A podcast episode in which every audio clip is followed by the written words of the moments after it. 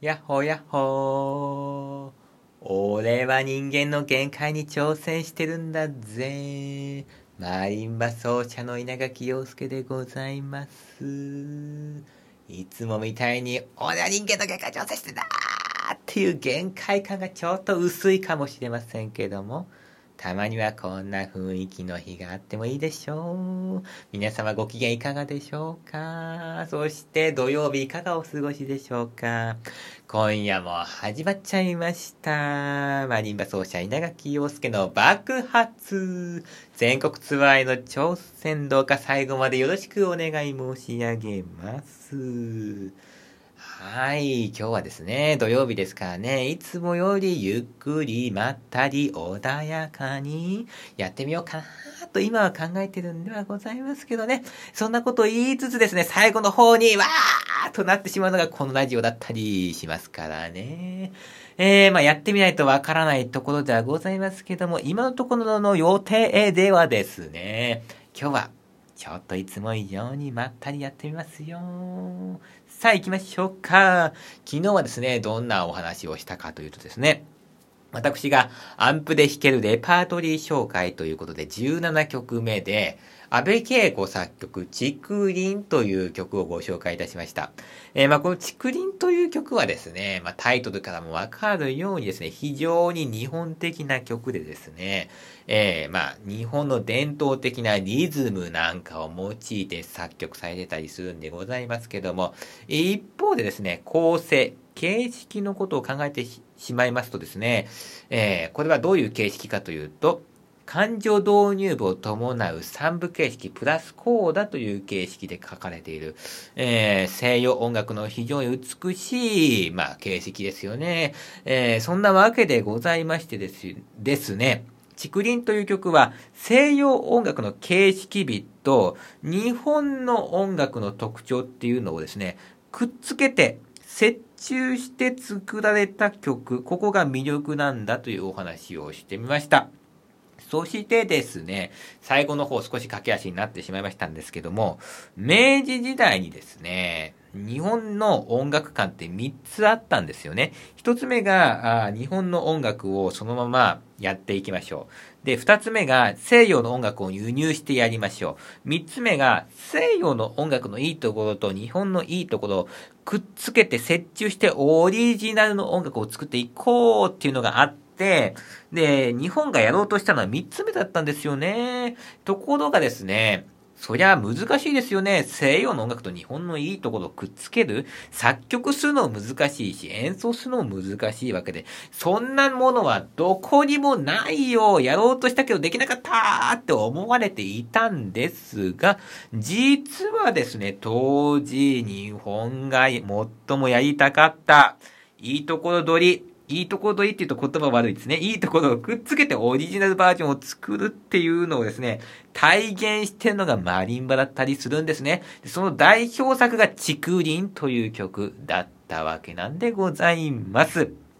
ということで、昨日はですね、日本的な面と西洋的な面とですね、二つの方向からこの竹林という曲をですね、アプローチしてみました。とりわけ西洋的な方向からはですね、三部形式の魅力ということを少しお話ししましたね。三部形式っていうのは二次元ではなくて三次元。の魅力があったりなんかするし、えー、そしてまあこの人間の記憶というものが生かされている人間だからこそ楽しめる、えー、ものなんだ、なんて話をいたしました。えー、今日はですね、この竹林っていうのは三部形式のよりも前に感情導入部っていうのがあるんですよ。感情導入部っていうのはどういうものかっていうとですね、いきなり三部形式、おい、三次元の世界に行けばーんじゃなくて、今から三次元の世界に行く前に、ようこそ音楽の世界へゆっくりこっちに入ってきてねーっていう緩やかな導入部があるんですね。えー、これも、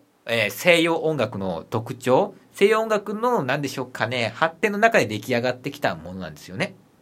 で、今日はですね、この感情導入部というものについて考えてみようかなと思うんですよ。というのもですね、この竹林の感情導入部プラス、えー、三部形式で最後こうだっていう、この全くこれと同じですね、作り方の曲が有名な曲であるんですね。えー、これ、まあ、いっぱいあると思いますけども、えー、一つ挙げるとですね、ベートーベンのピアノソナタ第8番、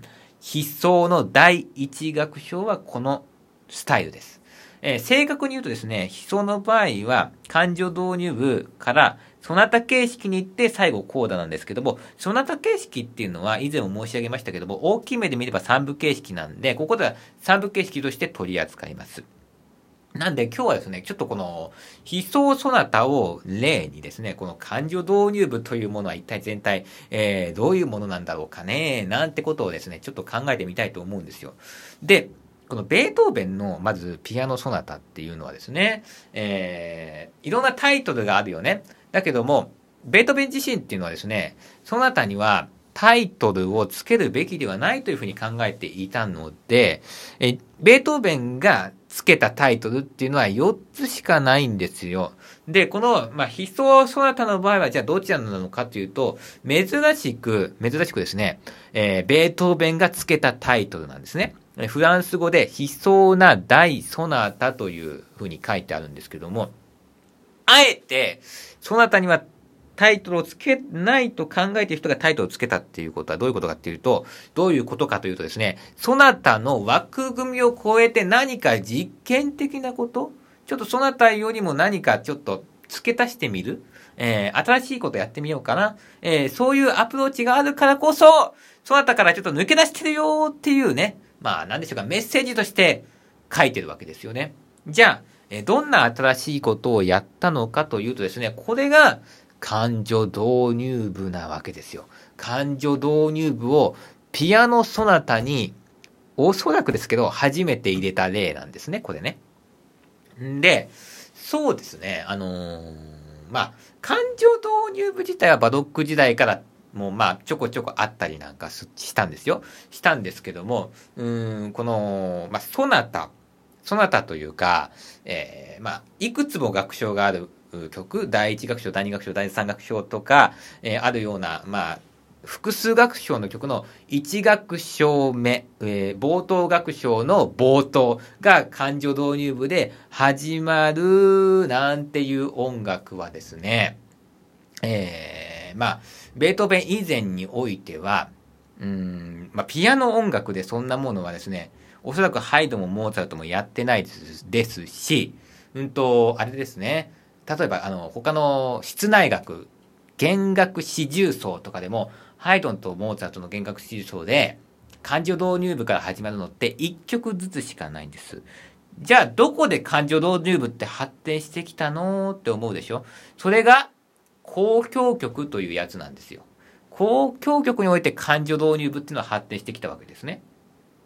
えー、さっき、えー、ハイドンは、えー、弦楽四重奏の方では、感情導入部を伴うものって1曲しかないって言ったけども、シンフォニーになってくると全く別ですよね。えー交響曲の父ハイドンが、まあ、初期ぐらいからポツポツと感情導入部を伴うシンフォニーを書き始めて、50番ぐらいから徐々にそういったものが多くなる。で、50番っていうのが書いたのが1773年なんで、まあ、ベートーベンが生まれた3年後です。で、例えば後期の84番ぐらいになってくるともう、まあ、なんでしょうかね。えー、感情導入部があって当たり前みたいな、そんな感じになってくる。で、モーツァルトもですね、最後の方は感情導入部を伴うシンフォニーっていうのをいくつか書いていくわけでございまして、ベートーベンが曲を書き始める頃にはですね、えー、シンフォニーというものは、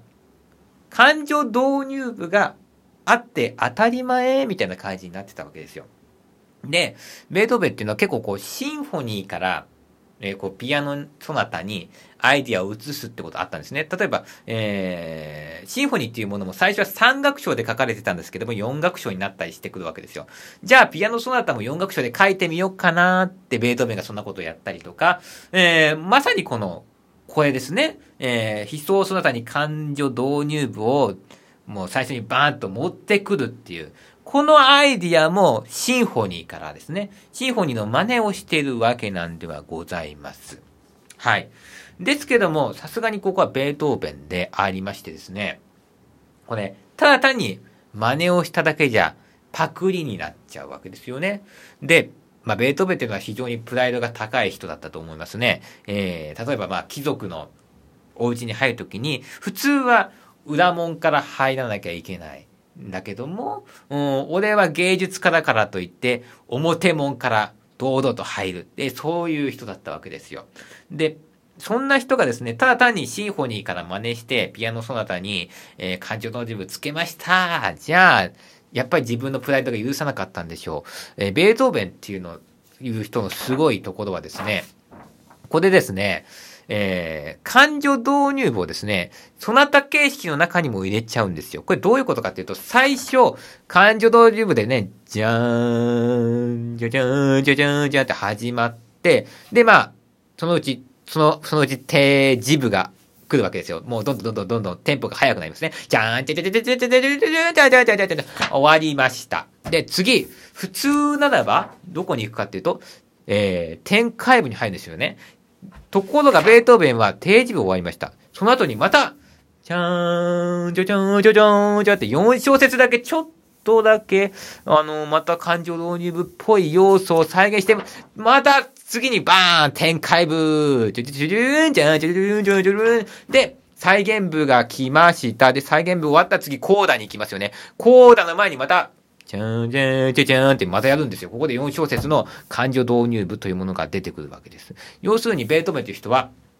えー、曲の冒頭に大きな感情導入部を置き、置きながら、その次に出てくる、その他形式の中にもですね、ちょこちょこ感情導入部を入れてたんですね。えー、これがですね、ベあハイドンとかモーツァルトのシンフォニーでも見られなかったベートーベンのオリジナル要素なわけでございまして、えー、そういった意味ですね、やっぱりこう、そなたの枠組みを超えた感情導入部というものを活かしたそなたであったわけでございます。